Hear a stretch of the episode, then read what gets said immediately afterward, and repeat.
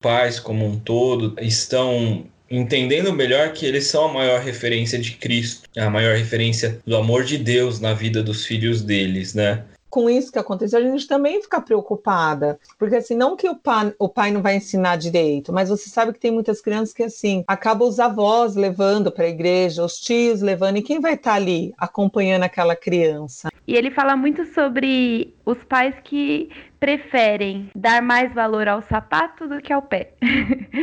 é, os pais que preferem dar mais valor para algo de fora, então, ah, meu filho está bem vestido, ele tem brinquedos, ele está numa boa escola, mas o interior dele, como que tá? Então eu acho que a gente ter algumas oportunidades onde a tela esteja trazendo a palavra de Deus, esteja trazendo os cultos infantis e tudo, é uma oportunidade da criança ver que tem algo além né, dos youtubers e dos influencers e de tudo aquilo que a gente vê que tem coisa boa, mas tem muita porcaria também.